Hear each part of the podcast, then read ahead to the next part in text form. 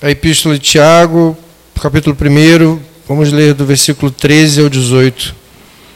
Ninguém ao ser tentado diga, sou tentado por Deus. Porque Deus não pode ser tentado pelo mal, e Ele mesmo a ninguém tenta. Ao contrário, cada um é tentado pela sua própria cobiça, quando esta o atrai e seduz. Então a cobiça, depois de haver concebido, dá a luz ao pecado, e o pecado, uma vez consumado, gera a morte.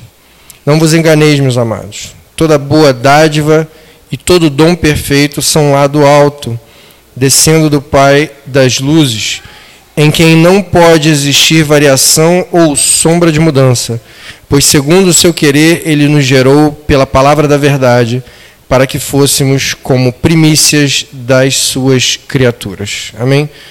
Pode sentar, irmãos, glorificando ao Senhor. Irmãos, Tiago, no capítulo 1, começa nos versículos 2, 3 e 4, ele começa falando sobre provações. E nós aqui na igreja já pregamos sobre provações, inclusive eu já preguei sobre essa palavra, mas eu preguei numa palavra introdutória, uma palavra devocional, um estudo bem mais rápido no início do culto. Então hoje Deus queria que esse estudo fosse mais aprofundado, uma pregação mais longa, para que a gente entenda mais eu, e nós da igreja precisamos entender mais o título que diz aqui, a partir do versículo 12, a minha Bíblia tem o título que diz A Origem do Pecado. Só que Tiago, no versículo 2, 3 e 4, aqui ele fala, meus irmãos, no versículo 2, tende por motivo é, de toda alegria o passardes por várias provações. E nós já pregamos aqui na igreja inúmeras vezes sobre provações. É um momento que a gente tem né, recapitulando quem, quem não estava aqui durante essa pregação, é o momento que a gente tem de provar a Deus a nossa fidelidade. Você passa por uma situação ruim, uma provação, algo que não era para acontecer na tua vida, mas é um propósito de Deus na tua vida. É algo que Deus quer te ensinar para você crescer espiritualmente, porque o nosso objetivo não é crescer financeiramente, não é crescer na terra, não é fazer um palácio, família e um milhão de filhos e todo mundo cheio de herança, carro zero na garagem, iPhone no bolso. Não é isso que a gente quer, irmão. A gente quer morar na glória. Nosso objetivo é ir para o céu.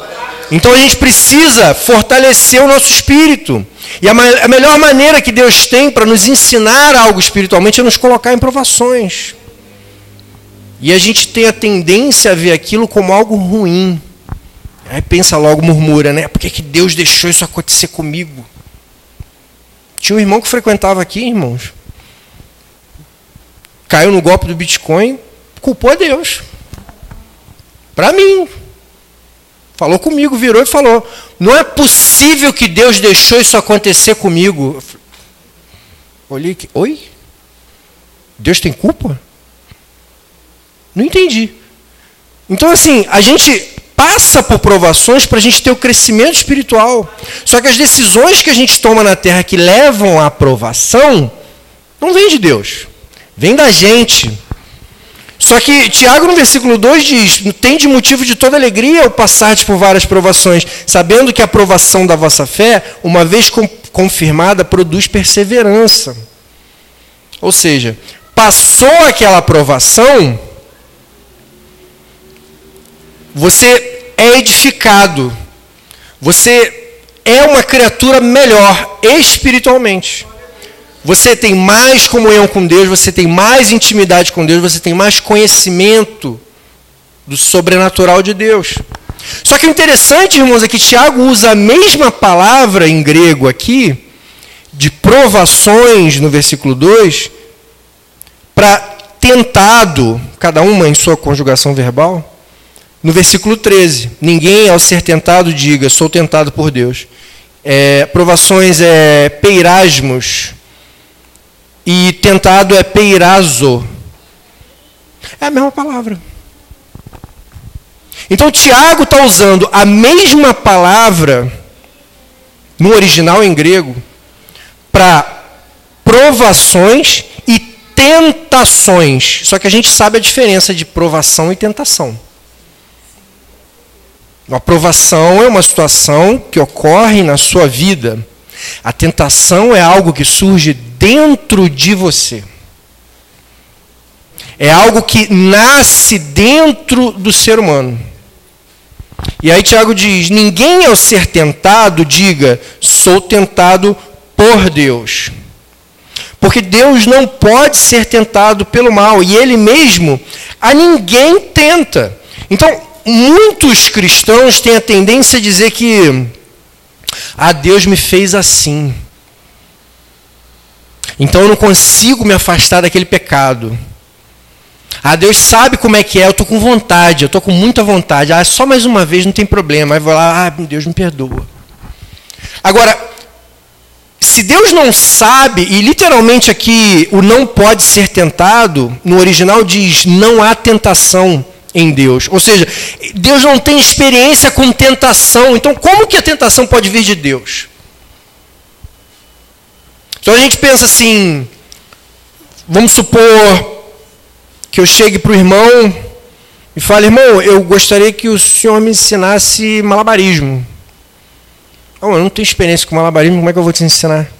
Não, mas você tem que me ensinar.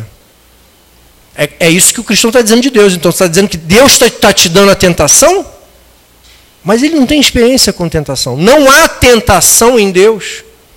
Então, um dos erros principais do ser humano hoje, do cristão, é achar que o pecado é algo que venha de Deus para nós, e não é. Todos nós sofremos tentação, da mesma maneira que nós passamos por provações. E da mesma maneira que a provação testifica a nossa fé, as tentações são um teste da fé genuína. É uma maneira de você provar a Deus que você está escolhendo a coisa certa.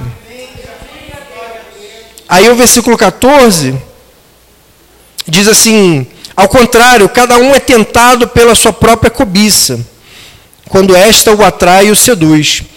E o interessante aqui, é, entre o versículo 13 e 14, tem duas preposições aqui que, no original, tem diferenças. No original, é, em, em grego, tem diferenças. É, no versículo 13 diz: Não sou tentado por Deus. E no versículo 14 é: Cada um é tentado pela sua própria cobiça. O por e o pela, para nós, em português, tem o mesmo significado. É, é o causador da cobiça, o causador da tentação. Só que o, o, a preposição utilizada em por, que é apo, é diferente do pela, que é utilizado aqui em que é upo. Uma é influência direta e outra é influência indireta. E aqui Tiago diz: ninguém ao ser tentado diga, sou tentado indiretamente por Deus. Porque Deus não pode, ou seja, ele está deixando claro que o cristão não está dizendo que Deus está tentando ele, porque é normal o cristão dizer que a tentação veio do diabo. Então ele não está atribuindo aquela causa direta, ele está é, é, ele tá querendo dizer que uma atribuição indireta de Deus. Então não há essa atribuição indireta sequer. Ao contrário, a atribuição direta é usada no versículo 14. Cada um é tentado pela sua própria cobiça. Então a tentação, ela surge do desejo de cada um. Por isso que tem coisas que uma pessoa gosta e outra odeia. Tem gente que adora pagode. Eu odeio pagode. Como é que pode? Tem gente que adora. Tem gente que odeia. Então, para aqueles que adoram, aquilo vira uma tentação. E aqueles que odeiam, olham para aquilo e ó, não, não faz a menor diferença. E da mesma forma funciona com as tentações carnais com as tentações financeiras, com tudo que há de pecado no mundo, certas coisas agem para umas pessoas, para outras não. Por isso que a cobiça, o desejo, ela é a grande responsável pela tentação na vida de cada um. Então, quando o cristão ele cai em pecado, não é por Deus, porque a natureza do mal não existe em Deus. A natureza do homem existe a cobiça. Ou seja, ao contrário, cada um é tentado pela sua própria cobiça. Quando esta o atrai, ou seja, quando a cobiça, o desejo, atrai o homem e seduz. Então há um processo que acontece de atração e sedução. E é interessante as duas palavras em grego que são utilizadas aqui para atrair é uma palavra que é utilizada para caça. Todos os artigos de caça, todas as ações de caça, é como se você utilizasse uma armadilha para caçar um animal. E a palavra seduzir, no original em grego, é usada para pescaria, para você fisgar um peixe. Quando você consegue, é, com sucesso, fisgar um peixe. Ou seja, ao contrário, cada um é tentado pela sua própria cobiça, quando esta prepara uma armadilha e consegue fisgá-lo. E aí no versículo 15, então, a cobiça, o desejo, depois de haver concebido, dá a luz ao pecado. Ou seja, há um processo aqui que Tiago compara a cobiça, o desejo, como se fosse uma mãe tendo um filho. Então há um processo de que o desejo cria a armadilha para nós. Tá? Essa armadilha é colocada na nossa frente por nós mesmos e nós somos fisgados. De quem é a culpa do pecado? Nossa. Você pode dizer que Satanás te influenciou. Você pode dizer que Satanás está querendo fazer você pecar. Mas eu vou te dizer, irmão, Satanás não tem poder sobre a tua vida. Ele tem poder de te influenciar. Mas quem vai tomar a decisão é você. Ele pode colocar na sua frente aquilo que você mais deseja. E aí esse processo do desejo é criado. Mas quem cria esse processo? Nós criamos. Então o pecado ele se origina dentro de nós. Não é culpa do demônio, não é culpa de Satanás, não é culpa do inimigo, é culpa do homem, do cristão. Por causa dos seus desejos internos. O inimigo ele vai te tentar, mas ele vai colocar na tua frente e vai deixar todo esse processo do seu desejo criar armadilha dentro de você para você. Essa armadilha vai ser criada porque Satanás ele conhece a natureza do desejo. E ele sabe que, como Tiago está fazendo a analogia aqui, o desejo é a mãe do pecado. E ele fala no versículo 15: então a cobiça, depois de haver concebido, ou seja, depois de ter dado a luz, conseguiu atrair, fisgou, deu a luz, teve um filho, deu a luz ao pecado. E o pecado, uma vez consumado, gera morte. Quer dizer, a gente perde a salvação, irmão. Porque se você quer ser salvo, é necessário se afastar do pecado. Somente o sangue de Jesus nos purifica de todo pecado. E a gente precisa estar aos pés da cruz, aos pés de Jesus, é, no altar, assim, vida no altar, dedicado ao Evangelho. E eu sei que é difícil, mas é o que precisamos fazer. Se a gente quer morar na glória, se a gente quer subir para o céu, a gente não pode deixar o desejo tomar conta das nossas decisões. Porque nós temos que nos inspirar na, não na natureza do mal, porque ela não está em Deus, não na natureza do homem, porque é, é, é, aquilo que tem dentro de nós o desejo que vai causar, não na natureza da cobiça que vai dar origem ao pecado, mas a gente tem que se firmar na natureza de Deus. Em diversos versículos da Bíblia, Isaías, Salmos, o que mais é dito como característica de Deus é santo, Santo, Santo, é o Senhor dos Exércitos. Inclusive tem a passagem em, Isaías que diz: Santo, Santo, os anjos clamam: Santo, Santo, Santo é Senhor dos Exércitos, toda a terra está cheia da sua glória. E aqui o versículo 17 diz exatamente isso: toda boa dádiva e todo dom perfeito são lá do alto, descendo do, do Pai das luzes. Ou seja, se Deus tem essa natureza, Ele é santo, e toda boa dádiva e dom perfeito vem dele, não cabe a nós achar que o, o, o pecado se origina de outro lugar, a não ser de dentro de nós. E a gente não pode deixar essa cilada ser colocada na nossa frente, essa, essa armadilha, quando ela for posta e a tentação vier e o desejo inflar e você se inflamar e falar, ai, não não consigo, eu preciso daquilo. É o momento que a gente precisa lembrar das pregações na igreja. É o momento que a gente precisa lembrar que a gente aprendeu que o desejo vai levar ao pecado. E é o momento da gente lembrar que a natureza santa de Deus, Ele provê toda a dádiva e todo o dom perfeito. Que vem do Pai das Luzes, no versículo 17, em quem não pode existir variação ou sombra de mudança.